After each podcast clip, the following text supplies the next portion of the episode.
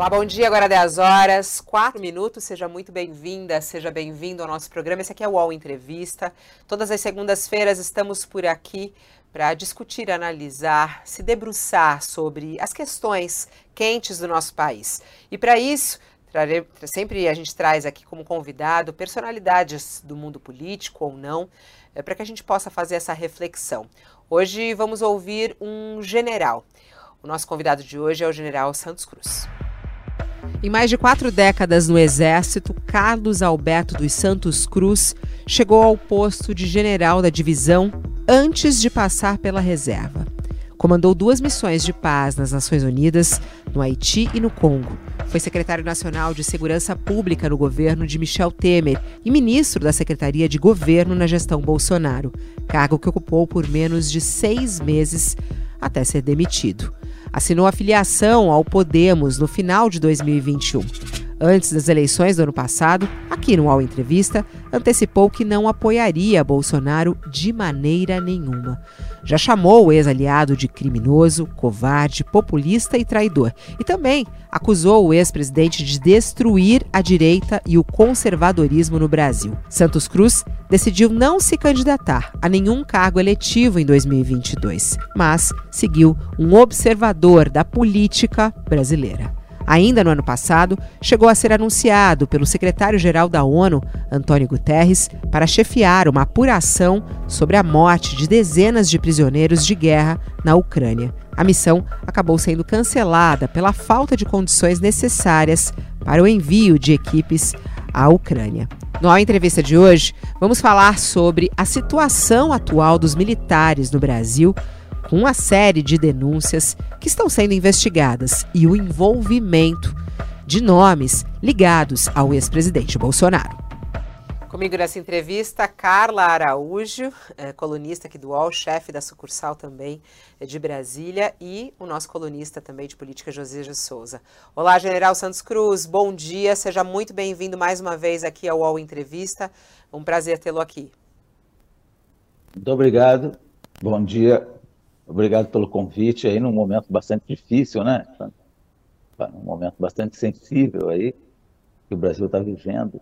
E é um prazer mais uma vez estar com vocês e com, com todos os, aqueles que estão nos assistindo. Difícil, principalmente para algumas pessoas, né, general? Também tem isso, né? Um, é. um, um momento bem complicado para algumas pessoas, como para o ex-presidente Jair Bolsonaro. Bom, comigo nessa entrevista, Josias de Souza. Olá, Josias, bom dia. Ou senhor, eu ia falar, hein, Josias? É o senhor Josias de Souza, bom é dia. Muito bom dia, Fabiola. Bom dia a todo mundo que está nos acompanhando. Bom dia, Carla. Bom dia especial ao general Santos Cruz. Muito bom tê-lo aqui novamente a senhora Carla Araújo, né? Bom dia, Carla. Bom dia, Fabiola. Bom dia, Josias. Bom dia, general. Obrigada. Bom dia a todos. Vamos lá que o papo vai ser bom.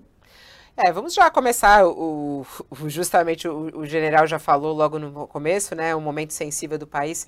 Eu acho que o assunto do final de semana é muito embalado, inclusive, com a frase é, do ex-presidente de que ele corre risco no Brasil Há muitas pessoas que falam sobre a possibilidade ou não de ele fugir do país é, diante do aprofundamento das investigações, né, general? Porque o que a gente está acompanhando agora são esses detalhes que vão saindo e as investigações da Polícia Federal em relação principalmente ao episódio das joias, é, que aponta crime ali cometido é, por pessoas muito próximas a ele e chegando muito próximo a ele. Já foi quebrado, inclusive, o sigilo fiscal e bancário dele e da esposa.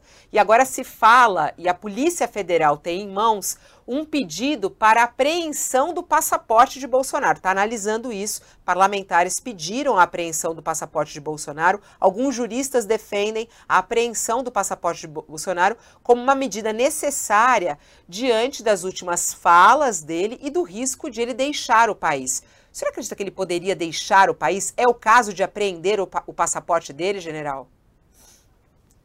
Olha, eu, eu não vou fazer julgamento prévio de todos esses assuntos aí, eles estão hoje é, sob investigação policial, é, toda, estão sob controle da justiça, né? Então, não vou fazer antecipar nenhuma opinião, porque isso aí tá, já está sob controle dessas instituições. É, agora, a, todas as providências que tiverem que ser tomadas elas precisam ser tomadas como se fosse para qualquer cidadão que estivesse nessas condições. É, você, se a polícia chegar a essa conclusão, se a justiça concorda, é, que seja feito aquilo que, que, for, que for avaliado pela, pela, pela necessidade do policial, pelo Ministério Público, pela Justiça. Você tem que fazer isso sem, sem nenhuma ideia de, de vingança, sem nada. E agora, tem que, que tratar como trataria qualquer cidadão. Pode ter tratamento especial. Ô, general, é... nesse caso.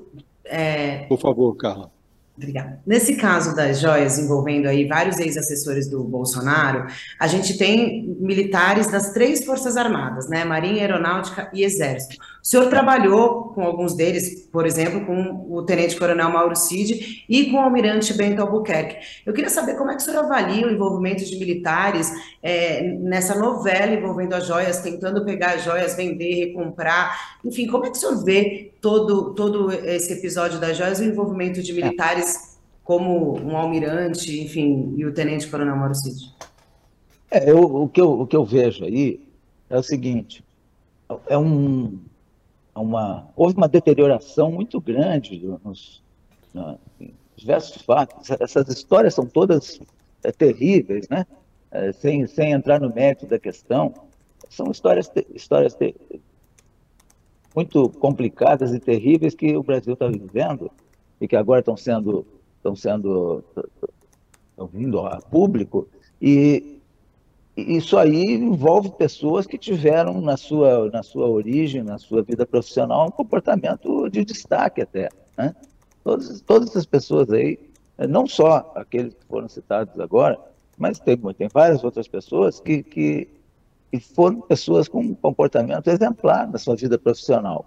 É, eu vejo que nós tivemos um fenômeno que foi um. Parece que houve um feitiço no Brasil, né? Parece que houve pessoas foram enfeitiçadas, perderam a noção, se perdeu o limite, tudo isso. É, e agora estão sobre, sobre investigação da, da Polícia Federal, tá, a Justiça está tá administrando o problema aí dentro do processo legal.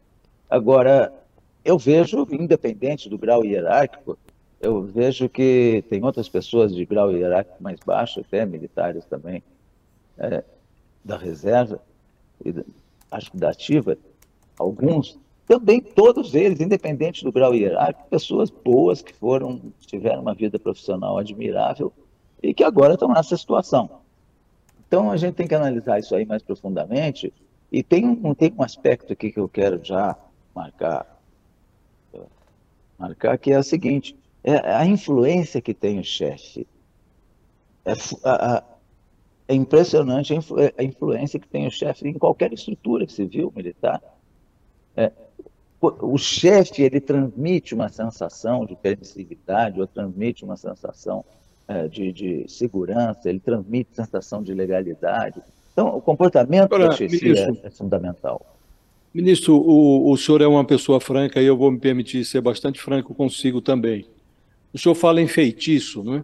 É, lá atrás, quando estava na, na ribalta o general Pazuello, eh, com aquela tese dele de que um manda, o outro obedece, o senhor disse uma coisa que eu achei muito marcante. O senhor disse, salvo engano, é, posso errar numa ou noutra aspa, mas o sentido da sua frase era hierarquia e disciplina na vida militar e também na vida civil são princípios muito nobres. Não significam, nas suas palavras, subserviência, nem pode ser resumido como uma coisa simples aí, como o general Pazuello disse, que um manda, o outro obedece. Não é como varrer a porta do quartel, segundo o senhor disse. O que eu lhe pergunto, e aí é, com a franqueza que a sua franqueza me permite utilizar, é se não é uma complacência é, imaginar que estes oficiais que se renderam a ordens ilegais, inconstitucionais do Bolsonaro, se não é uma certa condescendência considerar que foram enfeitiçados. Se o senhor não está, a essa altura, decepcionado com as Forças Armadas, porque há uma certa passividade ainda hoje, a reação a esses episódios todos é uma reação muito tímida. Não há uma nota que seja contundente, que diga, olha, nós não nos confundimos com isso que aí está. O senhor não se sente, em certa medida, decepcionado? Não é pouco ah, imaginar que houve um feitiço? Não, eu, eu usei uma, uma palavra, o feitiço, que é, às vezes, o encantamento, o fanatismo, ou aquela ideia de seguir a autoridade numa falsa, numa falsa uh, interpretação do que, que é lealdade, né? Você tem que ser leal ao seu chefe, mas essa, essa, lealdade não pode ser mal, mal interpretada, né? Então, é, é nessa, nessa linha que eu usei a palavra feitiço. Agora, o que acontece é o seguinte, a, a, a responsabilidade é absolutamente individual.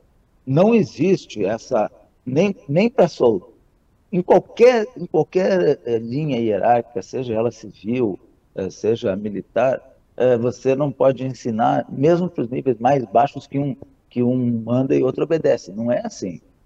Né? A pessoa que está no grau inferior, ela também interpreta. A maior deslealdade é quem está em, em, em, posição de superioridade pedir coisas ilegais, pedir coisas imorais. Então, a, a, a lealdade, ela parte a responsabilidade de quem está mais acima na escala hierárquica é, é, muito grande. Então, mas as pessoas que, que estão em toda essa escala, elas têm que avaliar. Não existe justificativo para você cumprir ordem ilegal. Isso não existe em qualquer estrutura. Agora, se fez, a responsabilidade é individual. Nunca nenhuma, nenhuma instituição ensinou que é para cumprir ordens ilegais ou que é para fazer coisas ilegais, não é? É? Decepção com as Forças Armadas, de jeito nenhum. Fiquei 47 anos numa vida encantadora, numa vida fantástica, numa vida, né, numa vida de profissionalismo romântico, né? Então, é, eu sou, ah, foi muito feliz. O senhor diz, a responsabilidade é individual, e o senhor tem toda a razão. Agora, é, não seria o caso, e aí é, é eu volto a insistir nesse ponto, porque realmente as pessoas que têm admiração pelas Forças Armadas e pelo papel que as Forças Armadas desempenharam, sobretudo depois do, do processo de redemocratização, o esforço que foi realizado para reposicionar as forças junto à sociedade, tinha um prestígio extraordinário. Hoje esse prestígio é declinante nas pesquisas.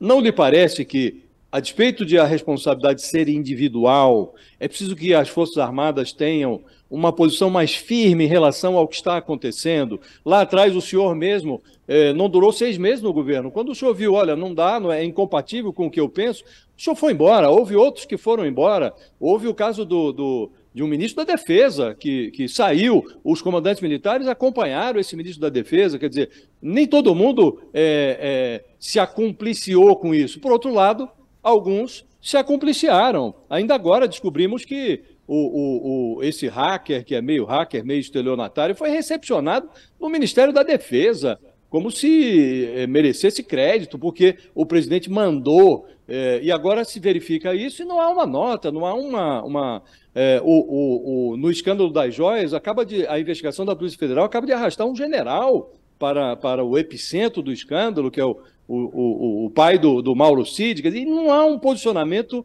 eloquente para diferenciar, olha, nós não estamos nisso, nós não, não acha que falta isso, esse posicionamento? É, o que acontece é o seguinte, eu não vou aqui é, criticar nem a, a, a, oportunidade da coisa, porque eu tenho absoluta certeza que isso está tá sendo avaliado pelos comandantes, né? Comandantes, sem dúvida nenhuma, estão preocupados com isso e devem estar na sua avaliação vendo o momento oportuno de fazer uma manifestação institucional. Porque, agora, concordo com você quando a, a, variedade de pessoas envolvidas, de militares da ativa ou da reserva, isso tem uma consequência institucional, tem um reflexo. Sem dúvida nenhuma que tem. Seria ingenuidade achar que, que não tem um reflexo institucional. Tem.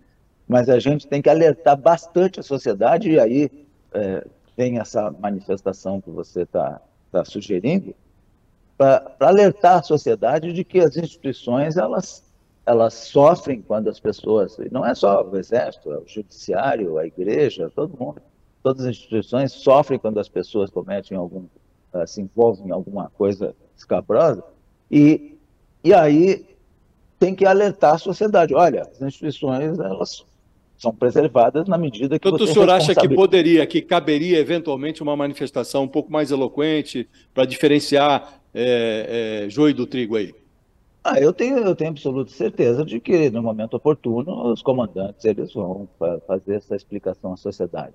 Nós tivemos um, um problema sério que foi aqueles acampamentos famosos aí, aonde ah, por disciplina as forças armadas ficaram é, em silêncio, não aceitaram a ideia de, de parar o processo de o processo eleitoral e aí o que que, o que, que acontece? O presidente da República na época e o Ministério da Defesa não fizeram essa manifestação. E os comandantes, como são elementos operacionais, eles mantiveram a sua disciplina e pagando um preço que, que não era para o Exército, para as Forças Armadas pagarem esse preço. Agora é a mesma coisa. Agora é a mesma coisa. É, são, são pessoas que estão que estão envolvidas nessa, em todos esses casos aí, é, tem reflexo institucional? Claro que tem. Tem desgaste institucional? Tem.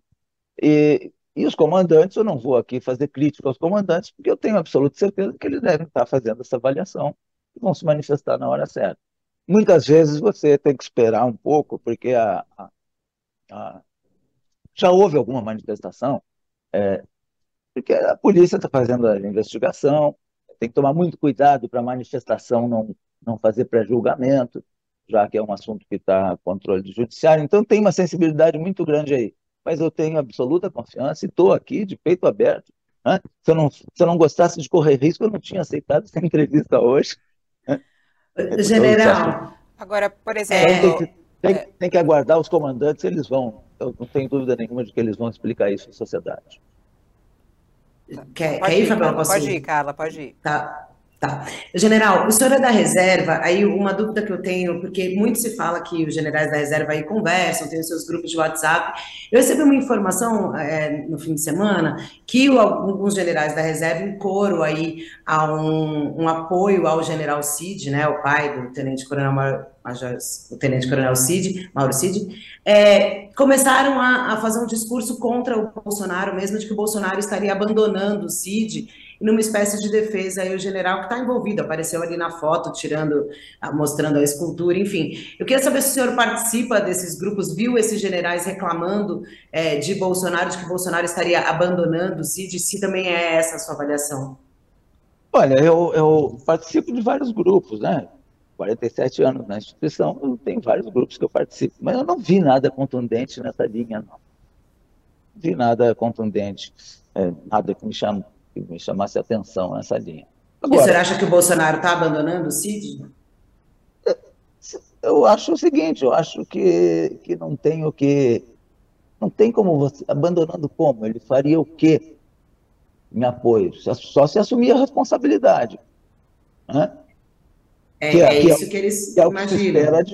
Que é o que se espera. Mas é o, é, o, o, essa é o que se espera de um chefe. Né? É o que se espera essa de um sensação de abandono sensação de abandono, general, vem no instante em que o presidente, o ex-presidente Bolsonaro disse, inclusive, olha, ele tinha autonomia, o Mauro Cid tinha autonomia, como se um ajudante de ordem tivesse autonomia para vender joias no exterior, quer dizer, não me parece que é, essa autonomia seja razoável, seja uma, uma fantasia que mereça crédito, né?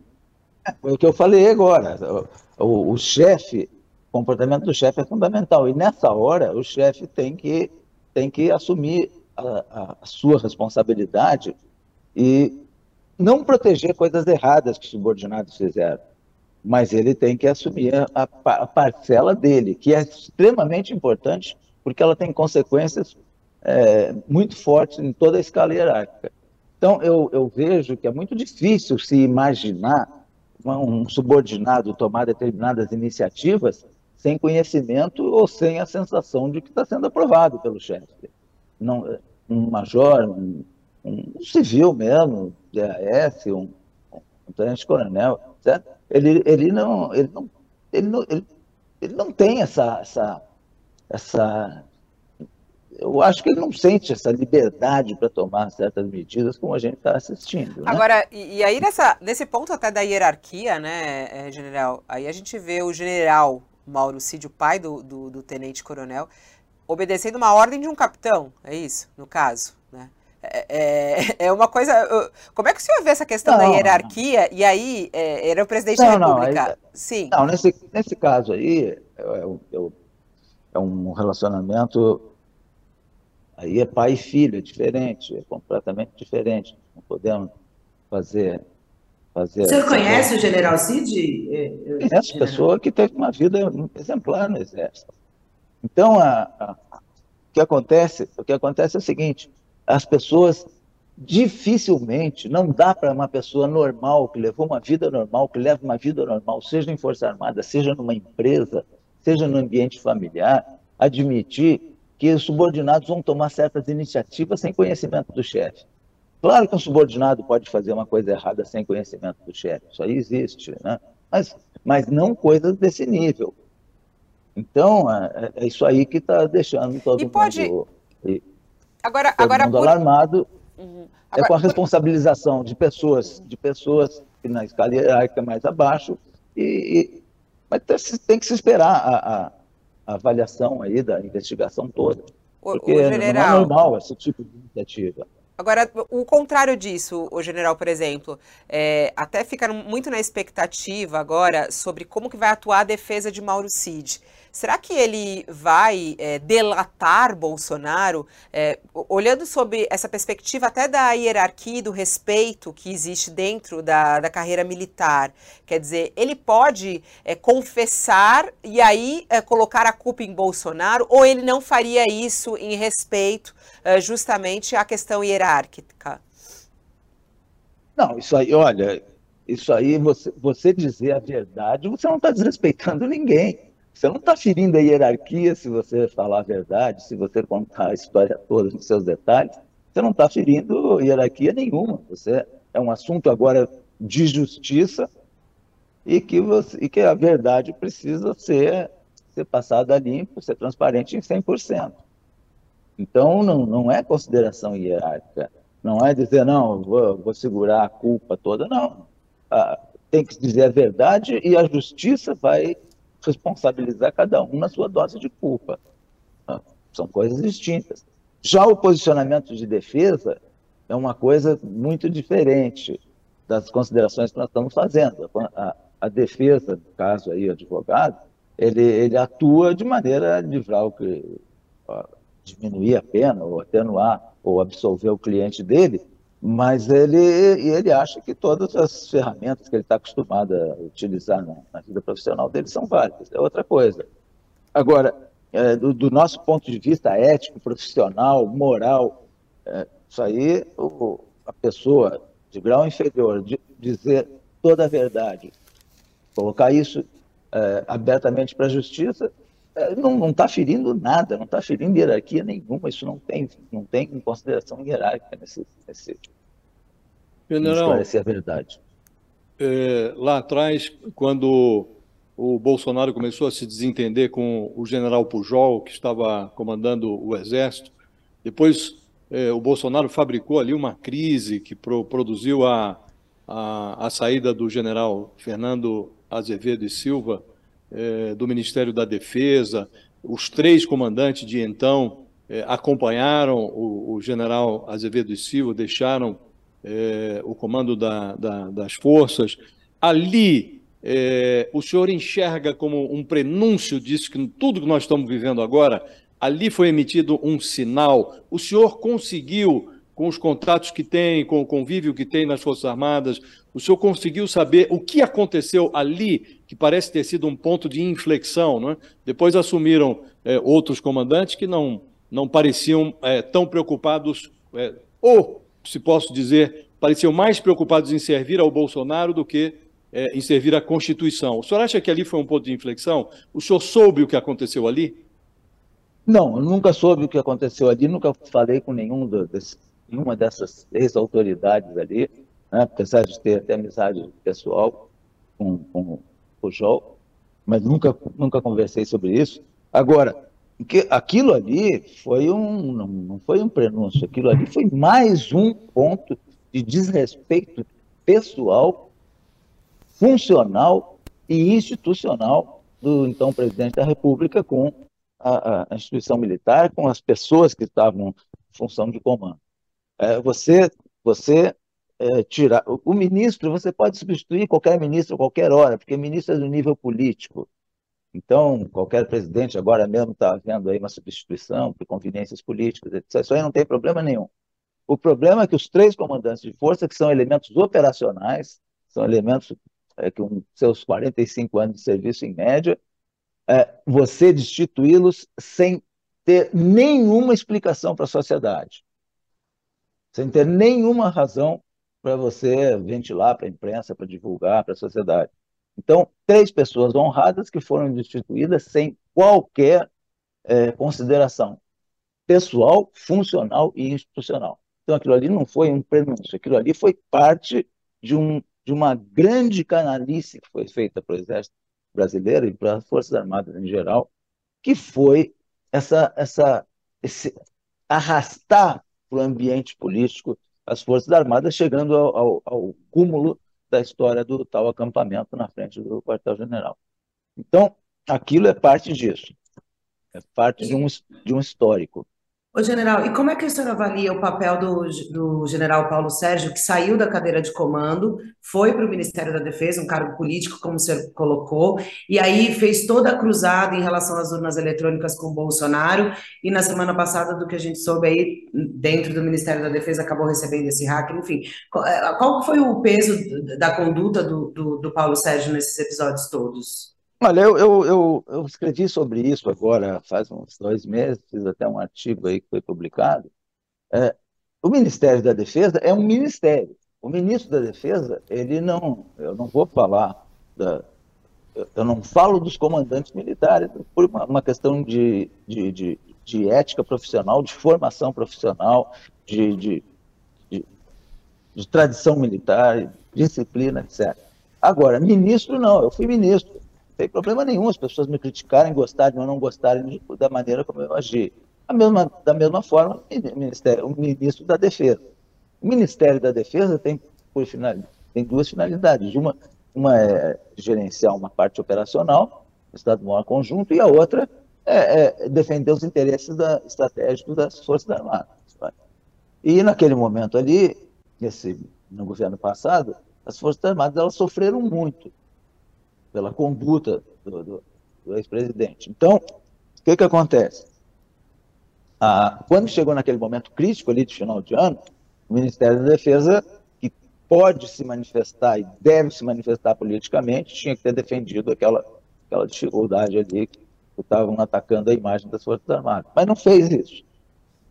E agora vem essa, essa mais essa, essa informação desse hacker aí de que ele foi enviado lá pelo próprio presidente da República, né, para tratar de um assunto de urnas eletrônicas, etc. Isso aí, isso aí as pessoas têm que explicar, têm que responder. Por isso que está havendo CPMI, está havendo é, investigação da Polícia Federal, o hacker já fez depoimento na polícia, foi na, na, na comissão de inquérito. Então, isso daí vai ter. Assim, quem foi e as autoridades que, da época precisam explicar o que, que aconteceu. Né? A gente já vê, já tem algumas informações pelo jornal, mas oficialmente, agora, como tem inquérito aberto, cada um tem que ir lá e fazer o seu depoimento de acordo com o que manda a legalidade do inquérito. O general, uh, logo no começo da entrevista, o senhor usou até como uma figura de linguagem de que essas atitudes dos militares, porque é, muito hoje o Brasil se debruça a entender a ação dos militares, né? É, fazendo coisas, amando, uh, como o senhor mesmo falou aqui, uh, do presidente. É, e aí o senhor usou como figura de linguagem o feitiço. Eu queria entender um pouco mais, né? Que tipo de feitiço foi esse que Bolsonaro jogou nos militares para eles cometerem e, e, participarem de atos assim, né? É, o senhor caiu fora, mas outros ficaram, outros fizeram. Que feitiço é esse? O que, que tinha nesse feitiço? Não, não, o que, o, que, o que eu quis dizer é o seguinte, essa... Você teve uma, uma deformação social muito grande política e social. Né? E, e aí, o que, que acontece? Muita gente, muita gente é, achou que era válido aquilo ali, auxiliar o presidente nas suas, nas suas investidas, etc. Né? E, agora, não tem nada a ver com irregularidade. Você não pode justificar que a pessoa fez alguma coisa errada, é, está sendo avaliado agora pela polícia, pela justiça, que ela fez aquilo amando. Isso não existe, ninguém ensinou para ninguém, muito menos na vida militar. Né? É, se você, é, mesmo que a pessoa precise daquele, que ela tenha alguma vantagem até financeira na função que ela está tendo ali, mas ela não precisa daquilo. Eu, por exemplo, fui ser ministro, não precisava daquilo ali, precisava do título de ministro, não precisava do dinheiro de ministro, não precisava de nada. Então, eu não tenho como me justificar de fazer uma coisa errada amando. Então, se alguém fez alguma coisa errada, foi por erro de interpretação pessoal, porque achou é, o, o, o, fanatismo político também, esse ambiente que nós estamos vivendo nos últimos cinco anos, ele não pegou só militares, pegou muita gente. Você vê naquele 8 de janeiro ali, tem pessoas que, sem dúvida nenhuma, entraram, como a gente diz, entraram de gaiato é, gente que foi manipulada e que acabou ali. Tem pessoas até de certa idade que você vê que não tem nem condição física, às vezes, de estar participando de uma coisa o senhor, daquela. O senhor, o senhor acha que o presidente Bolsonaro, o ex-presidente Bolsonaro, tem responsabilidade em relação aos 8 de janeiro? Precisa ser responsabilizado? Ele convocou essas pessoas, de certa forma? Não, o que a, a responsabilidade ali que eu vejo, que eu vejo como, como cidadão, é uma, uma responsabilidade de não ter se dirigido à nação após o, o segundo turno e ter dito, olha, nós tivemos uma eleição, foi eleito um novo presidente, e eu, eu vou passar, passar a presidência da República. Isso é uma obrigação. Você ficar de boca fechada três meses, uh, dois meses, isso é absurdo. A sua função lhe obriga a se manifestar sobre os principais problemas nacionais. E um problema era aquele ali. Tinha que ter dito, tinha que ter sido honesto. O presidente tinha que ter sido honesto e dizer para as pessoas: olha, voltem para suas casas. Força Armada não vai tomar decisão política. A decisão política está tomada na urna. Vocês voltem para suas casas. Mais um passo, mesmo dentro do absurdo, na, na, na, no dia 30, se eu não me engano, tinha que ter dito: olha, eu estou indo embora do país. Uma coisa também inimaginável a pessoa ter essa liberdade, não podia. O presidente da República nunca poderia se, se ausentar de um país sem autorização do Congresso. Mas aconteceu. Mas ao menos devia ter dito: voltem para suas casas. Eu estou saindo do país, Força Armada não é para tomar decisão política. Essa decisão política. Se vocês não gostarem do próximo governo, do governo que está atualmente, vocês se manifestem, vocês façam o que vocês bem entenderem dentro da legislação. Então, general, essa, essa omissão, né? o senhor está falando aí, é que não vê uma responsabilidade é. clara, mas essa omissão não é uma baita de uma ação? Sim, mas agora não é, não é. Eu estou falando como cidadão. Quem vai julgar se isso está enquadrado dentro da legislação ou não é a justiça. General, o senhor é, diz que os brasileiros, esses que acamparam aí na porta dos quartéis, é, meio que fanatizados, enfeitiçados, muitos entraram de gaiato. Né?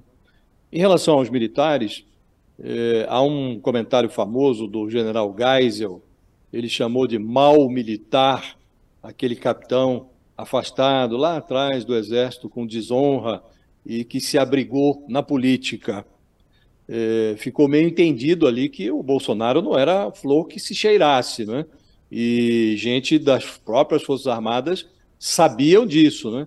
É, acha que, a partir da campanha de 2018, a eleição do Bolsonaro produziu entre os militares uma ilusão de que este personagem que lá atrás deixou a força, deixou o exército ali pela porta lateral, se não pela porta dos fundos, poderia ser a, a força conservadora que é, serviria ao país. Não houve ali também gente entrando de gaiato, confiando em algo que não parecia confiável já desde lá atrás?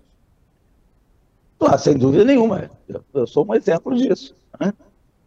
Estou conversando com você, eu sou um exemplo disso, que acreditei que iríamos trabalhar para fazer um governo de, de paz social, um governo de bom relacionamento político, vamos respeitar os adversários, vamos né, valorizar aqui fazer uma política limpa, que o Brasil vinha cansado também de uns 10 anos de história de corrupção, de mensalão, de petrolão, de é, muita corrupção. A corrupção no Brasil, ela, ela, ela, ela, ela cansa a nossa sociedade, nossa sociedade está extenuada de corrupção. Então, a, a, a, naquele momento ali tinha esse, E eu também fui para auxiliar. Claro que quando você vê certas coisas, você se posiciona e aí me tornei incompatível com a minha permanência no governo. É, foi uma coisa lógica meu afastamento. Agora, é, muita gente, todo mundo né, que votou, a eleição limpa, o presidente ganhou, o ex-presidente ele ganhou aquela eleição em 2018, é, com a esperança de que nós iríamos realmente combater a corrupção, fazer uma política decente, de, de uma educação com paz social, e não um estado de conflito em que nós passamos a viver. Agora, nessa época, general, havia uma, uma ilusão, até da parte de alguns militares, de que é, os militares que se acercaram do Bolsonaro conseguiriam como que domesticá-lo, aquele, aquele, é, é aquele político meio atrabiliário e tal, seria como que domesticado pelos, pelos eh, generais. E o que houve foi, se deu o oposto, né? Alguns generais foram como que bolsonarizados, né? Havia essa ilusão de que os generais poderiam pacificar o Bolsonaro? Não, eu nunca tive. Eu acho que isso aí é um erro de interpretação, achar que porque você tem ali três, quatro generais na volta do presidente da República, de que eles vão é, controlar ou, ou, ou moldar ou monitorar a personalidade da pessoa. Isso não, isso, não, isso aí é um erro de avaliação muito grande. Mas eu vejo na imprensa muita gente. É, mas mas ao, ao, menos, ao, ao, menos os senhores pensavam. Mas os generais esse erro? Ao, ao, menos os senhores pensavam em equalizar, por exemplo, com aquela ala ideológica, né? Porque tinha no entorno do Bolsonaro aquela ala que falava que a Terra era plana, por exemplo, e os generais. Os senhores não pensaram que poderiam tutelá-los, de certa forma, ou equilibrar essas forças? Eu nunca pensei nisso e nunca conversei isso com general nenhum que estava no governo. É, acho que não tem cabimento imaginar que vai tutelar alguém. Isso aí, isso aí não existe. É mesma coisa que você, você achar que vai tutelar, que vai controlar os seus filhos depois da adolescência. Não é, cada um tem a sua vida própria, cada um tem a sua, tem a sua personalidade e vai, e vai seguir a vida. Agora, uh, essa, essa essa ideia aí de que poderia haver uma tutela, um, isso aí, isso aí é, é completa, completamente errado. Isso é um engano, isso é um equívoco das pessoas que pensam assim. É, e eu, cada um, se as pessoas é, concordaram com, aquela, com aquelas besteiras ali, com briga com isso, briga com aquilo, briga com todo mundo, é, se concordaram com isso, é a responsabilidade delas, elas não se enganaram. Eu nunca me enganei. Eu fui para ajudar quando eu achei que, que, a minha personalidade não coincidia com aquilo. Então me posicionei oh. e fiquei esperando a hora de ser mandado embora. Oh. Agora, porque se você se você colocar a culpa naqueles que não conseguiram é, tutelar, monitorar, você está aliviando a responsabilidade da autoridade maior. E não pode aliviar, na minha formação, não se pode aliviar a responsabilidade da autoridade maior. O senhor fala que, se, que, que, nunca se enganou, né? Mas tem muita gente ainda enganada, né, general? E é isso que chama bastante atenção. A própria Carla e o Josias estavam até entrevistando o, o ministro, né, uh, Múcio, essa semana passada, e ele mesmo dizia sobre os militares intramuro, né? É, falando que eles seguem apoiando o Bolsonaro. E a gente sabe disso como uma parte da população, inclusive. O que, que explica isso uma, dos próprios é, militares? O senhor consegue entender isso? Eu, eu, acho que consigo. 47 anos lá, tem que entender mais ou menos. Talvez. Então explica para a então... gente, para nossa audiência, general, o que, que explica ainda os militares ainda apoiarem e estarem ao lado de Bolsonaro? Não, é, o, o militar ele, ele, ele, é um, ele é um eleitor. Ele é um cidadão que tem a vida da política dele como eleitor. E, e tem as suas preferências, não tem problema nenhum. Nos 47 anos, nunca ninguém. Eu lembro até hoje, quando eu me formei, o candidato, acho que o governo do estado de São Paulo era Franco Montoro. Ah, nunca ninguém me disse em quem que eu devia votar ou não votar, qual que era a preferência ou não do Exército. Isso aí nunca houve. Mas a pessoa tem, tem, tem as suas preferências políticas. E a, e a preferência política no Brasil, ela, ela se, se fanatizou você tem aí hoje na população, toda a população, você tem talvez aí 15% fanatizado para um lado, 15% para o outro, mas você tem 70% de pessoas equilibradas. Pessoas que têm que entender que o mundo mudou e que se elas não. Não tem problema de você ser de direita, de esquerda, ter uma visão mais social das coisas, né? essa massa do meio sendo honesta e, e, e verificando que, que, que se ela não se mexer, ela vai ser governada por extremistas, seja de uma ponta, seja da outra, então nós vamos continuar com o mesmo problema. Ah, no meio militar, as pessoas também. E, e esse efeito de fanatismo que pegou na, na, no Brasil nos últimos cinco anos, aí, seis anos, é, esse efeito de fanatismo, ele, ele permanece e pega civis e pega militares. Eu tive uma, uma conversa com umas 30, 40 pessoas que eu viajei lá em Porto Alegre há uns dois meses, três meses atrás. É, tinha poucos militares, a maioria eram civis. Ah, você tem o mesmo fenômeno no meio civil. E talvez até mais forte do que no meio militar. Então, o fenômeno do fanatismo foi esse feitiço político que eu falei, esse fenômeno do fanatismo ele, ele, ele deformou a nossa sociedade.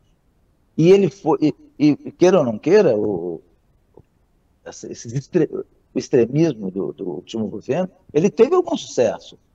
Ele teve algum sucesso nessa área. Você vê uh, agora, por exemplo, a, a dedica, essa dedicação extrema aí, por causa de, uma, de umas multas, né, que parece até que o governo de São Paulo está querendo, é, tá querendo anular, as pessoas depositaram 17 milhões, elas, elas, elas seguem aquilo ali, é, que é, é o comportamento quase que de seita, né? No início do governo, inclusive, quando eu estava lá, por isso que eu me incompatibilizei, tinha um comportamento de seita, de uma gangue digital, de uns bandidos de internet, né? E, e aquilo era um comportamento de seita, onde um, tinha até um guru, que eu não vou falar nada, porque a pessoa já faleceu, tomara que esteja em, em bom em um bom ambiente celestial, né? Mas a, a, a, tinha guru, tinha tudo, um comportamento um verdadeiro, comportamento de seita. E isso continua com uma pequena parcela, seja civil, seja militar. Agora, os militares, eles, eles, eles sempre tiveram um entendimento, transmitido pelos comandantes, de que você tem a sua preferência pessoal, mas institucionalmente você não pode se manifestar. Olha, é, general, o, o, general Tomás Paiva, que é o atual comandante do Exército, ele foi ajudante de ordens do Fernando Henrique Cardoso. E ninguém, ninguém, se lembra disso, ele passou por lá, ninguém nem sabe que ele foi ajudante de ordens do. Agora mesmo, quando ele foi escolhido para comandar o Exército, ninguém sabia quem era o general Tomás Paiva. No entanto, está pendurado nas manchetes aí de cabeça para baixo o coronel Mauro Cid, né? E é, é, um, é um negócio meio incompreensível, né? Como que a pessoa se deixa enredar por um personagem assim? O senhor se referia ao, ao Bolsonaro com palavras muito fortes quando disse que ele foi cometeu uma canalice, foi a expressão que o senhor usou, contra os comandantes militares que foram destituídos eh, na, na época em que saiu o ministro, o general Azevedo de Silva do Ministério da Defesa. O presidente cometeu uma canalice eh, com os comandantes militares porque os destituiu sem explicar, sem dar nenhuma explicação nem institucional, nem política, nem administrativa, nada. É, como um personagem assim, capaz de um comportamento como esse, encanta um, um tenente-coronel que se diz que era um, um oficial de mostruário. O pai dele se diz que era um general também de vitrine. Como é que personagens assim, com formação tão é, é, apreciada no meio militar, se deixa encantar por uma pessoa que é capaz de cometer uma canalice contra comandantes é, militares. É, esse foi o fenômeno da nossa politização. Né? É, se aceitou, por exemplo, lá no início do governo, em 2019, se não me engano, 2020, não lembro se foi 19 ou 20, um discurso num fim de semana na frente do quartel-general do Exército de um presidente da República é, na caçamba de uma caminhonete. Então, coisas que o presidente da República tem autoridade para, se ele quiser se dirigir à nação, ele convoca rede de, nacional de rádio e televisão e fala, não precisa ir na frente do QG do Exército em cima de uma caçamba. Então, essas coisas elas foram deformando a aceitação e o nosso pessoal perdeu, a, a, a, muita gente perdeu a noção, muita gente, civis militares, perderam essa noção de limite. É, tanto que, que, que nós temos aí vários exemplos ao longo desse, desse período. Muitos, muitos exemplos. Né? De, temos, e de não acontecer nada. Exemplo de você pegar e xingar um ministro do Superior Tribunal, você gosta dele ou não, você gosta do, do, do, do, uh, Supremo Tribunal ou não, você xingar de palavrão, que o sujeito, não, isso é aquilo, né? E, e aceitar isso daí. Então, uh, hoje você tem uma, uma discussão absurda de que uh, liberdade é para você fazer tudo o que você quiser. Liberdade acusatória, você tem direito de dizer tudo que você bem entende. Outro dia eu falei com uma pessoa, olha, você nunca teve esse direito de dizer o que você, o que você quer, tudo que você quer, é, você não tem e não vai ter. Porque você tem, você tem o Código Penal, você tem a injúria, a difamação, a calúnia. Você é, ter liberdade de dizer o que você quer não é liberdade acusatória. Eu não posso acusar você ou qualquer pessoa de, de, de crime. Isso, é, isso não existe liberdade acusatória. Então, uh, mas esses entendimentos, essa, essas deformações, elas foram contaminando muita gente. Então, nós estamos assistindo esse fenômeno de pessoas que, que tiveram uma formação muito boa. É, não, eu não falo aqui só de militares, não. É, pessoas com formação muito boa, se elas, elas terem perdido a noção de, de, de limite. Isso é um fenômeno que nós estamos vivendo. Muito se fala, é claro que o senhor já falou sobre isso, está aguardando né, o, o, julgamento, o final do processo, mas muito se fala sobre tanto o Mauro Cid quanto o pai dele é, perderem a patente e serem expulsos. Né? Essa é a tua expectativa, general? Não, não, isso é uma parte, isso é uma parte legal, né? É, depende se a pessoa, se a pessoa vai depender das investigações, da acusação, aí o Ministério Público, se, se o Ministério Público decidir, é, decidir que vai fazer a acusação, a, quais os itens que ele enquadra, aí o judiciário tem que aceitar, aí vem o julgamento, e os termos do julgamento, as consequências do julgamento, tempo de punição, tipo de punição, os termos dessa punição, as razões da, da, da punição, tudo isso pode gerar um, um, uma consequência administrativa dentro, dentro do, da Força Armada. Né? Então, uma pessoa faz Mas seria bom para a imagem, porque o que alguns falam isso, quer dizer, eles, porque o senhor mesmo falou sobre a gravidade disso, se realmente for comprovado, cometeram esses, esses crimes, é, eles sendo expulsos, seria importante para, é, vamos colocar, melhorar a imagem é, dos militares que está arranhada uh, diante desses episódios? Não, você não, você não pode fazer uma coisa por, por... Você tem que ser justo. Você tem que ser justo, seja com quem for. Né? E você não pode, por achar que vai melhorar a imagem, você tomar uma medida dessa. Você tem que tomar uma medida dessa se você achar que ela é justa. General, então, eu General. noto que o senhor, tem um, o senhor tem um cuidado, e é razoável que tenha, com a, a decisão judicial que está lá na frente e tal, mas eu queria lhe fazer a mesma pergunta de outra maneira. O senhor ficou surpreso com as coisas que apareceram eh, no inquérito policial da, da Polícia Federal em relação ao general Lorena Cid, que o senhor conhece, em relação ao filho dele, Mauro Cid? Eh, os fatos que foram eh, revelados na investigação o deixaram surpreso? É, os, fa os fatos hoje, eles surpreendem, né? Os fatos surpreendem. É, sem dúvida nenhuma. São os fatos, os fatos, aquilo que os acontecimentos, eles são surpreendentes, né?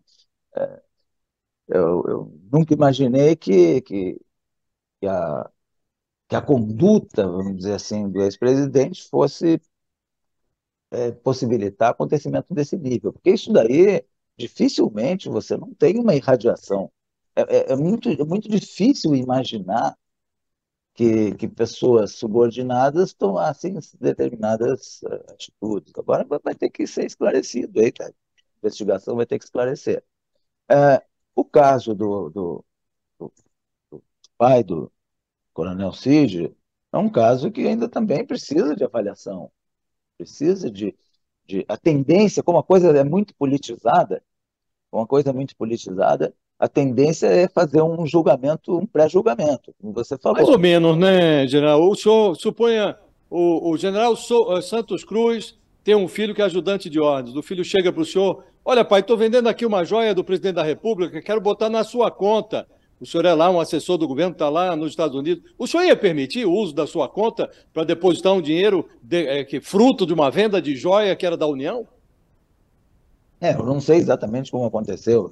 Falando do meu caso, é, é, se você está perguntando para mim uma, situação dessas, eu, eu, nunca passei por e isso. Você do seu filho, o senhor ia ceder a sua conta? Não, não tem, não tem como. Mas você tem que ver o que, que aconteceu. Tem, aí tem que ver o que, que aconteceu. Então eu não vou, não vou julgar, não vou moralizar, é, dizendo que eu tomaria uma decisão melhor em relação ao outro pai. Então não, não, vou, não vou ser moralista aqui. Agora, claro que a gente não aceita esse tipo de coisa, superficialmente. Mas como está sob investigação, agora tem que ver os detalhes da coisa. É por isso que eu estou evitando aqui fazer um pré-julgamento, porque vai ter que ver todos esses detalhes aí.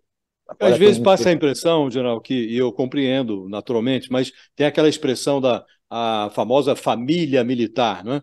que os militares se consideram uma grande família. E às vezes fica a impressão de que, em função dessa camaradagem que decorre desse raciocínio de que os militares compõem uma grande família, de que talvez as Forças Armadas eh, estejam contemporizando com determinadas coisas. Só para citar um exemplo, eh, que é, nós entrevistamos aqui o, o, o, ministro da Justiça, o Flávio Dino, e há o caso do Anderson Torres, que é um delegado da Polícia Federal, é. delegado de carreira, com anos de, de, de, carreira. Ele foi preso, e durante essa, esse período que ele ficou preso, o, o, Ministério da Justiça decidiu que a Polícia Federal deve cobrar os salários que ele recebeu, porque preso ele não prestou serviço. Então abriu-se o processo, está lá cobrando a devolução dos salários. Em relação ao Mauro Cid, não se fez a mesma coisa, ele está preso também. Nós perguntamos até aqui ao ministro da Justiça se ele considerava razoável que é, é, um mesmo governo tratasse de forma distinta um paisano e um fardado. E ele disse: olha, não vou me meter nos assuntos da defesa, mas não considero que seja razoável. É, um tratamento distinto. As Forças Armadas não tomaram nenhuma providência, está lá um oficial preso e recebendo normalmente o salário. Quer dizer, fica a impressão de que a família militar leva as Forças Armadas a terem um comportamento condescendente em relação a comportamentos que não, não são é, é, aceitáveis. Não? não, nesse aspecto aí, não é, não é condescendência, nesse aspecto é um aspecto estritamente legal, né? Problema salarial, problema de pagamento de salário, isso aí é, é, é, isso aí não tem interpretação de a gente achar que é justo ou não é justo. Né? É, Aí mas, mas que o senhor acha que isso não aí... tem que ser revisto, general? O tem não, feito matérias, tem, por que... exemplo, que mostra uma pensão excessiva para militares expulsos que cometeram crimes, já foram julgados e condenados. É, não, não é um privilégio? Se isso aí, se isso aí precisa ser revisto, é o legislador que tem que rever. Não é o, não é o ordenador de despesa que, que assina o pagamento salarial, o mecanismo que faz o pagamento salarial. Se achar que tem alguma coisa errada, ou que tem que ser corrigida, ou tem que ser aperfeiçoada, é, é, do legislador, não é da interpretação do executivo. Mas não é um não privilégio dos militares, isso? Você tem, se você vai fazer um, é, uma, uma, uma, avaliação disso, tem que ver o porquê que isso aí foi criado, porquê que isso aí foi feito, tem que ver outras carreiras também para fazer uma questão de equidade, né? Então, isso aí é, uma, é, é um outro assunto, é uma questão é uma questão de legislação e de ver se é, se é, se é o caso de modificar ou não. Mas aí é, pode ser politizada no momento que tem que eu tenho um problema. No momento que eu tenho um problema político, ah, não, esse aqui, pô, eu acho que não devia pagar, porque aí é politização. Você tem que se achar que está errado, então tem parlamentares que precisam entrar com um projeto para fazer as modificações, isso vai ser votado. Isso é lei, isso aí não é, não é interpretação, isso é lei, e não é lei só para militar, é lei para. Tem lei para todo o funcionalismo público, tem. Você pega no judiciário, por exemplo, aquele caso famoso lá em São Paulo que nós tivemos, né? acho que foi do Tribunal Regional do Trabalho. Cortaram o salário da pessoa, não? Ou, ou aposentaram uh, os juízes com todo o salário dele? Então, o problema. E esse caso problema... aí, já, é o, ju, o juiz Lalau que o senhor está falando? É. Então são coisas. É, mas o, o, juiz, o, o Lalau, ele, ele foi preso até, né? Cortaram é. tudo dele, não, não, sobrou nada, não. Em, em todas as profissões, você, você tem problema. Se acha que tem problema, o legislador tem que tem que equacionar isso. Não pode ser iniciativa do, do, do executivo. Eu não posso. Não, mas o que eu acho que a Carla perguntou ao senhor e o Josias é se o senhor acha que cabe uma revisão disso. Né? A gente sabe que é lei. É, como tem a questão da aposentadoria. A, a, gente recentemente fez até uma, uma, uma série aqui de reportagens bem interessante mostrando alguns é, privilégios, de certa maneira, que os militares têm em relação a outras categorias. Por exemplo, um, um, a família de um militar é, condenado, inclusive, é, por crimes, teve até crime de estupro estupro, se não me engano, né, Josias? Me ajuda aí se você lembra da reportagem Sim. que a gente abordou no programa. E, a, e a família recebendo o, a aposentadoria dele.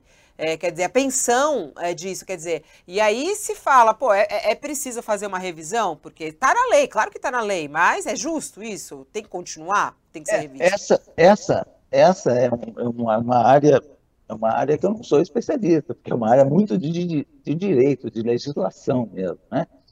Então, não é a minha área, e sou especialista nisso.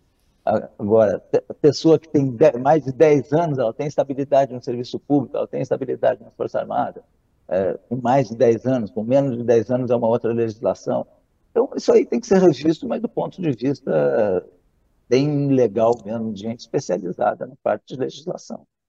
General, um ponto da nossa conversa Perdão, Carla, só uma, uma pergunta muito rápida aqui. Há um ponto da nossa conversa que o senhor falou que é, avalia, e não quero que o senhor critique comandante militar, não é esse o objetivo da pergunta. O senhor avalia que os comandantes já estão analisando esse episódio, essas perversões envolvendo militares e tal, e que no momento oportuno é, haverão de se manifestar.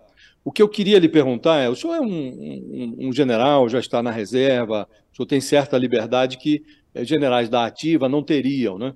E o senhor pode fazer uma apreciação política de determinado episódio. O senhor já disse aqui que os comandantes estão analisando adequadamente, a seu juízo, essa, esse, isso tudo que está acontecendo à volta das Forças Armadas. O que eu queria lhe saber, é, é, saber do, do, senhor é se não, não está havendo uma, um problema de timing, se não estaria passando da hora, se já não teria, já não seria o momento de, é, sem punir ninguém, mas de uma nota clara das Forças Armadas, dizendo: olha, não, não, é, não nos acumpliciamos com isso que está aí, no momento adequado vamos tomar todas as providências, mas a sociedade saiba que as Forças Armadas estão é, é, é em consonância com a Constituição, não vão é, é, tergiversar com a prática de ilegalidade. Não acha que passou um pouco da hora, que já teria sido o momento de uma manifestação mais eloquente? É, isso aí que você falou, esses, esses aspectos que você falou, ele, eles foram divulgados, talvez em notas mais, mais separadas, assim, né? Eu vi algumas duas ou três notas, notas pequenas é, tocando exatamente nesse ponto aí, que o Exército não compactua com qualquer coisa errada, que, que segue a Constituição, todo dia tá, o comandante está dizendo isso e tal. Até concordo com você que talvez uma coisa mais elaborada, mais, mais precisa, é, que chame mais a atenção pra, da sociedade, que talvez seja, seja conveniente. É claro que os comandantes eles têm a assessoria deles, tudo, tem uma estrutura muito grande de Estado-Maior, que deve estar assessorando nisso. Mas esses aspectos que você falou realmente são extremamente importantes, foram já tratados assim de maneira mais esparsa, mas talvez se concentrasse teria um efeito social melhor. Aí, perfeito, concordo com você né, nesse aspecto aí. General, acho que a gente daqui a pouco chega ao fim, mas eu queria perguntar um pouquinho da sua avaliação em relação ao governo Lula, né? Que também, em 20 dias de governo, demitiu o comandante do Exército, o Júlio César de Arruda, na época, que tinha a ver com uma questão do, já do Mauro Cid também, que ia assumir o comando aqui em Goiânia, e tem aí feito, falou da desconfiança em relação às Forças Armadas, e tem aí feito uma tentativa de reaproximação com os militares, mas ainda muito intramuro há essa resistência ao, ao, ao, presidente, na reserva, acho que ainda há também um pouco de resistência ao atual presidente. Como é que o senhor faz essa avaliação desses primeiros meses do governo Lula? É, você me perguntou sobre o governo Lula e essa parte, esses aspectos militares mais do governo. Um aspecto econômico, um aspecto social, que é um governo que tem uma visão bastante social, isso é importante no Brasil, Aí tem que analisar medida por medida. Mas a, a, a economia está batalhando aí para tentar uma, uma, estabilidade econômica. Isso aí tudo normal. Agora, ah, nessa parte militar, Josias tinha falado uma coisa interessante, muito interessante. Ele falou que o atual comandante do Exército foi ajudante de ordem do ex-presidente Fernando Henrique Cardoso, né? E tem mais, e que ninguém se lembra disso. Passou tranquilo, por quê? Porque o presidente não comprometeu o auxiliar. É, e não, não vamos esquecer que o Lula também já teve dois mandatos e ninguém nem sabe quem foram os ajudantes de ordem. Então. Agora, inclusive, ele está sem e não quer ajudante de ordens militares. É, mas aí vem, aí vem uma crítica minha. O presidente Lula está no terceiro mandato, já teve dois mandatos e, e, teve trabalhou com gente de muito boa qualidade na, na área militar. Ele sabe disso. Então, quando ele falou no início do governo que tinha perdido a confiança nas, nas Forças Armadas, no Exército, não lembro bem como, é foi, a, como foram as palavras do presidente, é, ele está sofrendo o efeito do momento ali, que realmente um momento crítico, essa, essa, essa passagem de governo foi um negócio crítico. Né? Mas ele sabe que, que, que, os militares que ele trabalhou tinham muito boa qualidade e que continuam com muito boa qualidade. Então, o que o está acontecendo? está acontecendo que você precisa valorizar as instituições.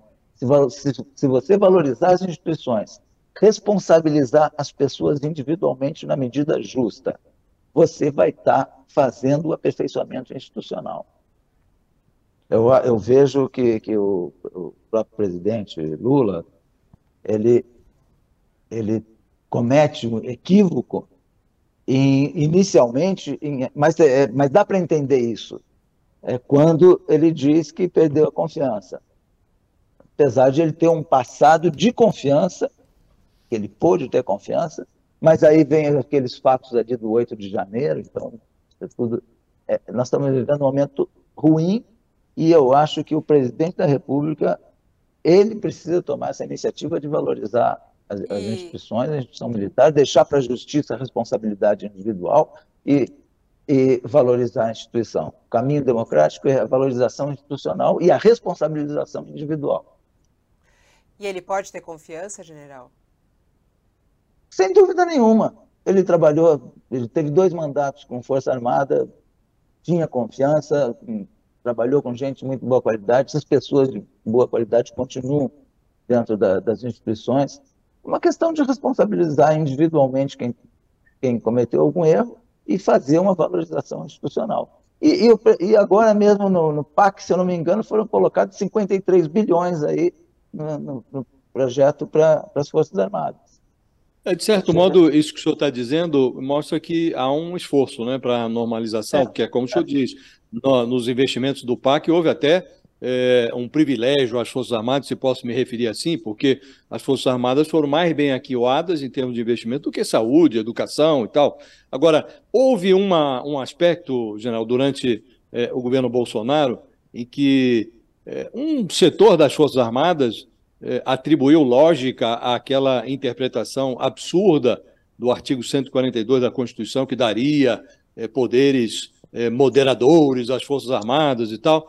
E esse tipo de interpretação, esse tipo de perversão levou a que, no dia do quebra-quebra, do 8 de janeiro, é, apresentado ao presidente Lula a hipótese de convocação de uma GLO, é, o Lula falou: não, pelo amor de Deus, GLO, nós vamos atribuir aos militares a atribuição de, de, de, de é, combater aqui uma tentativa de golpe. E o general, o ministro Múcio é, o ministro Múcio nos disse numa entrevista semana passada que se tivesse acionado as Forças Armadas, o Exército e tal, não teria ocorrido aquele quebra-quebra é, nos prédios na Praça dos Três Poderes. É, eu queria saber se como o senhor enxerga esse, essa, esse receio de acionar os militares e se o senhor concorda com esse raciocínio segundo o qual, é, acionado, o Exército teria evitado o quebra-quebra.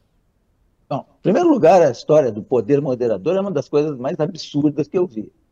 E uma interpretação feita por um jurista de respeito, uma pessoa respeitável, que, pô, que eu tenho admiração também, mas que, causou um tumulto muito grande. E aqueles que, que, que, são simpáticos a esse tipo de heroísmo de, de eu ser o poder moderador abraçaram isso, alguns, né? Pouca gente, mas abraçaram. Então, essa história do poder moderador, isso aqui é negócio, para mim, um negócio completamente absurdo, fora de qualquer é, é, possibilidade, porque na Constituição não diz nunca que Força Armada pode interferir nos outros poderes, funcionamento dos outros poderes, isso não diz. Então, está furado esse negócio. Força Armada não é poder, né, Geraldo? Não, não é poder, não tem nada a ver. Isso aí foi uma história que, que causou deformação aí na, na cabeça de muita gente. Bom, a, a outra coisa é Aí vem, vem aquele, a, a, história desse acampamento, aí é um problema seríssimo, né? Teria que ser um outro programa. Mas a, a, a o que, que acontece ali? tem erro, tem todos os absurdos e tem um erro do governo. No dia 2, o atual presidente tinha que ter chamado o ministro da Justiça e comandante do Exército e dizer: amanhã eu não quero mais ver o tal acampamento. Tinha que. Isso aí é um, isso aí foi um, uma falha de decisão. Porque se o presidente diz, olha, amanhã, pelo amor de Deus, não quero mais ver o tal do acampamento. Pronto, tinha que providenciar, ir lá, falar com as pessoas, tirar, fazer o que quiser, mas amanhã não quero mais saber dessa história desse acampamento. Mas como, como o acampamento não tinha tido consequência na passagem de, de, de da presidência no dia primeiro, foram tolerando aquilo e aconteceu o que aconteceu no dia 8. Se tivesse chamado e ter dito, olha, vocês têm 48 horas, 72 horas para é, findar, acabar com o acampamento e proteger os, os prédios públicos. Sem dúvida nenhuma teriam feito. Sem dúvida. Não existe não existe a Fica... mínima possibilidade de se não existe a mínima possibilidade de se imaginar que o que o, que o comando do exército, que o, ministro da Justiça, etc., iriam desobedecer uma. uma, uma Fica uma dúvida, né, general, fazendo o papel de advogado do diabo, né? Claro. Porque no único prédio que o Exército poderia ter protegido, que era o prédio do Palácio do Planalto, existe o batalhão da Guarda Presidencial, no meio daquele quebra-quebra todo, não houve a proteção. Né? Não, não... Aí tem a, a, dúvida quanto ao comportamento do general Gonçalves Dias, que eu nem sei se o senhor conhece, se é uma pessoa das suas relações, mas é, ali, uh, então fica a dúvida, ah, será que se acionasse é, uma GLO, ou como o senhor diz, ah, o, o, Lula mandaria, vamos tirar essa, esse povo aí da porta do quartel. O, o Exército hesitava até em cancelar essa indicação do Mauro Cid para comandar um destacamento em Goiânia. Foi preciso destituir o comandante do Exército para que a determinação do presidente fosse cumprida, que fosse anulada essa, essa, é, essa indicação do Mauro Cid para onde. Eu fico a imaginar se hoje o Mauro Cid estivesse comandando esse destacamento do Exército em Goiânia, o que não seria da imagem das Forças Armadas, que já está é, bastante ruim. Né? É, o, o, o, que, o que acontece é isso. Ali tem uma sucessão de erros não adianta. A melhor maneira de a gente valorizar as instituições, responsabilizar as pessoas, etc., é sendo honesto, reconhecendo os erros e cada um pagando na medida justa. Né? Ah, tem uma sucessão de erros, não tem nem, nem dúvida, não adianta querer, querer ah, ah, tapar o sol com a peneira e achar que tudo aquilo aconteceu e ninguém errou. Tem erro para todo lado aí. Aí tem erro para todo mundo, dá para dá distribuir bastante. Né? É, então tem que reconhecer as coisas erradas. É, tem que reconhecer o que, que é institucional. Se tivesse dado uma ordem direta, sem dúvida nenhuma, comandante do Exército, eu conheço o comandante na época, o Arruda, pessoa também exemplar, uma ordem presidencial seria, sem é. dúvida nenhuma, seguida. É, Mas é uma, foi uma primeira semana de governo e tudo isso aconteceu naquela ultrapassagem ali, que é um problema sério. Você troca os ministros, aí todo mundo troca o WhatsApp, todo mundo troca o número do telefone, todo mundo eh, ainda não, não publicou no Diário Oficial substitutos. Então, um momento de confusão. Tem erro ali para distribuir para todo mundo. Não adianta querer tapar o sol com a peneira que eu sou perfeito, que a minha instituição foi perfeita, que isso foi perfeito. Não, não foi. Tem erro para todo mundo, mas a melhor maneira de a gente se recuperar e ter paz social é responsabilizar individualmente, não politizar, fazer a coisa, fazer a coisa certa e tocar a vida para frente. O Brasil está precisando olhar mais para frente. Né? O próprio presidente aí de vez em quando ele fala muito ainda no governo anterior No governo anterior, ele falava muito ainda no governo anterior, então é, tem que olhar para frente. Você acha que o Lula tem que esquecer o Bolsonaro, general? Não, ele não, pode, ele não precisa esquecer, mas ele não precisa ficar falando com tanta frequência. E foi, mas não só ele, né? Como nós, né? Nós que passamos aqui o tempo inteiro falando isso. Só para a gente amarrar, é, a Carla lhe perguntou sobre a avaliação do governo Lula. Se tivesse diante das pesquisas de avaliação de governo, o senhor colocaria o que lá? Bom, ótimo, regular ou ruim ou péssimo no governo Lula nesses seis, nesses sete primeiros meses, oito primeiros meses? Olha, um governo regular. Está numa fase ainda de, de equacionar muita coisa, de, de mas você percebe em algumas áreas aí que, que algumas iniciativas, na, principalmente na área social, eu tenho muito essa, essa vertente social, né? Pela minha origem, tudo, é, eu tenho muito essa vertente social. O governo está tentando equacionar, então o governo regular, né? vamos regular em, algum, em alguns itens, tá, até com, com boas iniciativas. É, vamos ver agora como que é o, a implementação disso. É uma dúvida que eu tenho. O, o, o Josias, não, tenho, só, Josias, tá... deixa só emendar aqui rapidinho, que é pergunta da tá, nossa tá audiência, a gente tem que valorizar, né? A audiência é muito claro. boa, inclusive, da nossa entrevista aqui com o senhor. É, o senhor, em alguns momentos, as pessoas ficaram perguntando: será que ele poderia integrar o governo? Ele poderia ser ministro da Defesa? É, o senhor agora deu uma nota regular ao governo Lula, falando inclusive com algumas boas iniciativas, falou que se identifica com as questões sociais. O senhor integraria o governo Lula se fosse chamado? Poderia acontecer algo assim? Não, em primeiro lugar, eu não seria chamado. Eu fui, eu fui, eu fui é, ministro do governo Bolsonaro. Eu não teria coerência nenhuma. Em ah, mas o senhor rompeu com o governo Bolsonaro em seis meses e é um dos maiores críticos do governo Bolsonaro hoje, quer dizer, então. Olha, eu sou capaz de ajudar em, em algumas áreas, né? É, mas isso aí teria que ser uma coisa muito bem equacionada, porque o governo tem a sua tem, tem alguns pontos que eu, não, que eu não concordo assim com a filosofia geral de governo, tem outros que eu concordo. Eu não vejo problema nenhum de ajudar em algumas, em algumas áreas específicas, mas não, não vejo isso como uma coisa plausível, não, porque o governo tem a equipe dele, tem a, pessoas já tradicionais na, da, da, do, do, da, do, partido e da base partidária, da base governamental, tudo isso. Eu não, não faço parte desse grupo, não. Mas também não sou nenhum, não sou nenhum inimigo sistemático, não sou da linha do amigo inimigo, né? Um bom convite, pensaria. Se recebesse um bom convite, alguma coisa ali, poderia pensar no caso. Não, a porta não é fechada, é isso. Nunca pensei nisso e acho que o governo também nunca pensou nisso. eu que estou jogando. Não, uma, uma dúvida que eu tenho é: o, o Bolsonaro tem herdeiros de sangue aí, o Flávio Bolsonaro, Eduardo Bolsonaro, que não parecem ter qualificação para representar o, o eleitorado conservador numa disputa presidencial. E há os herdeiros políticos, né? Tarcísio de Freitas, Romeu Zema, Ratinho Júnior, que eu queria lhe perguntar é se o senhor acha que esses herdeiros políticos é, alguns deles apresentados até como é, alternativas é, naturais para uma, uma direita não paleolítica, uma direita mais civilizada, como Tarcísio de Freitas, se o senhor acha que eles estão se comportando como reais alternativas ou estão se perdendo no, no, nesse esforço para reposicionar o conservadorismo nacional? Olha, em, em, primeiro lugar, eu, eu, não acho que bolsonarismo seja conservadorismo e nem direita.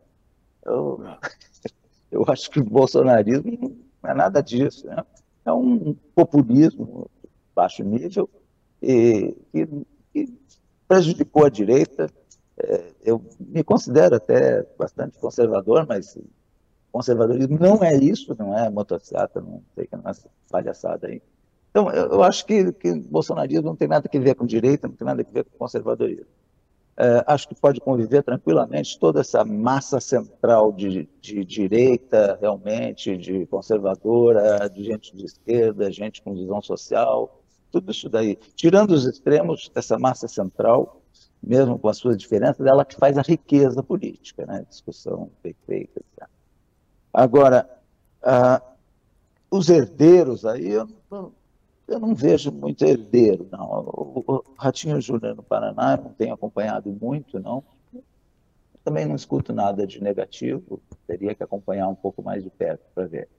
O, o, o, governador de Minas Gerais, ele já está é, no segundo mandato, já é mais consolidado, tudo. Outro dia teve um problema de, de, interpretação do que ele falou sobre o Nordeste aí, eu gosto demais do Nordeste todo ano, quase todo ano eu vou lá, então tem que ter, ali foi um, um, ponto que precisa ser corrigido. E, e o governo de São Paulo, eu acho que ainda está muito ligado, não, não conseguiu se desvincular, ainda não sabe bem o que fazer, não sabe se, não sabe se, se continua com a, com a bandeira bolsonarista ou se vai mais para o centro. Acho que o governo de São Paulo está meio perdido na, na, na, sua, no seu posicionamento e também acho que é cedo. Acho que é cedo para tomar uma posição com tipo, oito meses de, de, governo, você pensar em uma, uma herança presidencial é muito cedo, é cedo demais. Bom, que tá tarde já é a nossa entrevista aqui. A gente prometeu fazer menos tempo, já são 11 horas e 20 minutos. Mas eu agradeço nossa. imensamente. A conversa foi boa, a gente nem sentiu o tempo passar. É, muito obrigada aqui por o senhor participar mais uma vez e sempre trazer aí suas declarações fortes, a sua transparência no seu entendimento do que, que o Brasil está vivendo neste momento. Um bom dia ao senhor e até uma próxima oportunidade. Ah, muito obrigado aí, Josias, a Carla, a você e a todos os espectadores aí, telespectadores que estão nos acompanhando. É, e eu hoje eu, eu aceitei essa, esse convite só porque eu sabia que ia ser difícil. E quando as coisas são difíceis, aí é uma atração pelo perigo, uma atração por viver perigosamente, né, que faz parte da minha personalidade. Eu falei, não, essa eu vou aceitar porque ela vai ser difícil. O momento que nós estamos vivendo é muito difícil. Então, muito obrigado aí por esse, mais esse desafio. Obrigada, general. Obrigada, Josias.